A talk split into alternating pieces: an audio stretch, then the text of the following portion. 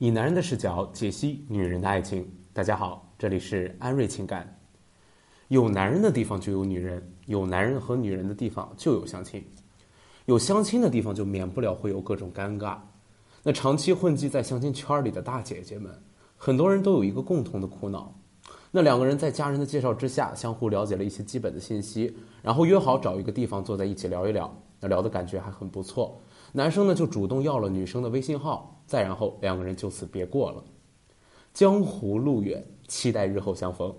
女生对男生的条件还比较满意，那心想，很多在见面的时候不方便说出来的话，在微信上聊应该会放得更开吧。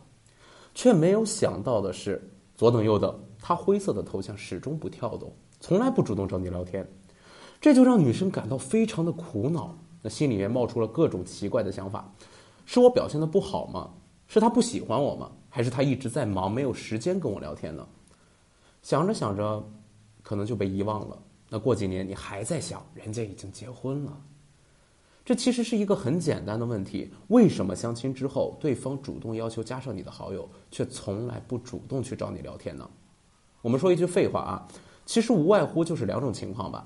第一种就是人家对你不感兴趣，第二种就是人家对你感兴趣。不感兴趣当然就不会找你了呀。但是不感兴趣不见得人家不会加你的微信，因为毕竟你们是相亲嘛。那彼此之前可能还有一些瓜瓜葛葛的关系，可能是你爸妈的朋友的朋友推荐的，也可能是你大姨的二舅母推荐的。加上总归是一份面子嘛。但是不喜欢就没有必要找你聊天了。第二种情况就是人家对你感兴趣，感兴趣为什么不主动找你聊天呢？那我们有 A、B 两个选项。A 选项是这个男生本身是很内向的，那正因为他内向，所以在现在这样一个开放的社会里，他本身外在条件并不错，却总是找不到一个合适的女朋友，就是因为他不知道怎么去交女朋友，主要就表现在他的情商低和不会聊天上，不知道怎么去跟女生聊天。现实生活中不会聊，那即便是到了网上的时候，没有面对面，还是这个德行。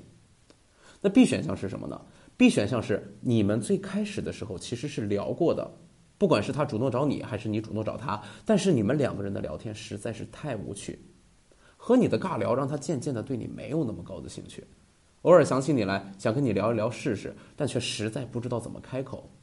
因为一想起要跟你聊天，就想起了曾经和你尬聊的场面，这种尴尬的场景，哪个男人都不想再体验第二回。所以，为什么相亲的时候两个人也许聊得还不错，但对方加上了你的微信，却从来不主动找你聊天呢？答案啊，A 选项占百分之六十，B 选项占百分之四十。A 选项的原因是因为他不会聊，B 选项是因为你不会聊，他也不怎么会聊，这个局怎么破？解决事情一个最通用的思路就是，如果这个事情陷入了僵局，你想要让这个局面有所变化，就一定要让这件事情相关的元素做一些变化。易经之中讲了啊，八八六十四卦，其中最核心的一个字就是易，而易就是变的意思，所以你肯定是要先做一些改变。对于一个尚没有建立基本的舒适关系的人，你当然没有办法直接去改变他。那如果你跟他说：“嘿，小子，你聊天有趣点行不行？”他会把你当成神经病。所以你首先要改变的是你自己。如果你自己会聊天了，那么你这个尴尬的问题就相当于解决了百分之四十。如果你又学会了怎样引导对方很舒适的聊天，那么你的问题就解决了百分之一百。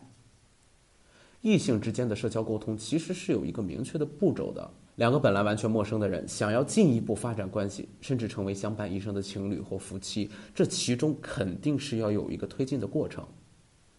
首先是陌生期，作为两个陌生人的关系来说，此时的沟通一般是没有什么价值的客套话。说白了，两个人不管怎么聊，能搭上话聊下去，而且对方不反感你，那就算赢了。关系的推进一定是情绪的推进，这个时候你要做的就是破冰。破冰就是从陌生人的关系变成一种能聊得来的关系。破冰期的状态就是通过各种聊天方式和话题的试探，找到一种聊天的舒适状态。这样一种状态呢，就为你们日后的聊天做了一个很好的铺垫。因为有了之前的一种舒适的状态，后面聊天的时候对方就不会排斥，而且对方也有主动跟你聊天的欲望。在男女沟通的过程中，让男生扮演主动聊天的角色，这是对女生的一种保护，这也是一种常识。那破冰期的状态，那虽然两个人聊的比较多，聊的可能也比较舒适，但是这个时期的目的仅限于聊出状态来，话题不用有太实际的意义，能做到有趣、取悦、引导就可以了。有很多话题是不能轻易涉及的，比如不能探问对方的隐私，不能谈太多关于情感的话题，不能谈收入、经济状况等等。破冰期的一个标志就是，对方从不怎么爱说话，变成了说话比较主动，说话的措辞带着情绪，回复消息比较积极，回复的消息比较多，愿意主动找你聊天等等。下一个阶段就是朋友期，两个人能称得上是朋友二字，这个时候一定是要有一些相同的价值观、相同的爱好以及对彼此的一些认同感，能称得上是朋友。这个时候很多事情其实都是可以说的，只不过要讲究一个度。这个时期你要做的事情其实有很多。首先，你是要收集足够多的信息，做到知己知彼，百战不殆。其次，你要在这个过程中对他多一些了解，甚至是一些小的试探，来看看他的人品啊、性格啊、能力啊、价值观啊、婚姻观啊、兴趣爱好等等，看看他到底可不可以作为你的目标。第三，如果你把他当做一个潜在目标，你就需要打造一个自己的人设，从而对他产生定向的吸引力。那再下一个阶段呢，就是暧昧期，男女之间不经过暧昧是很难走到一起的。那这个时候你就可以侧面探问很多隐私啊、收入啊、情感等问题，并且可以试探性的开一些暧昧的小玩笑，根据对方的反应，可以进一步的加大剂量，还可以建立同盟关系。那比如认十天哥哥，打一个十天的赌等等，利用同盟关系可以一起理所当然的做很多事情，从而进一步的推进关系。那再下一个阶段就是亲密期了。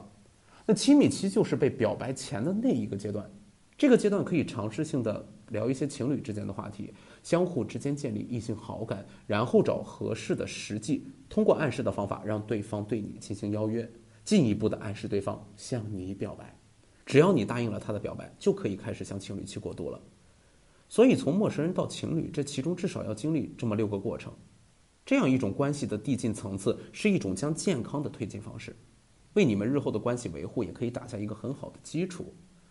那么，怎么判断对方对你到底是不是感兴趣呢？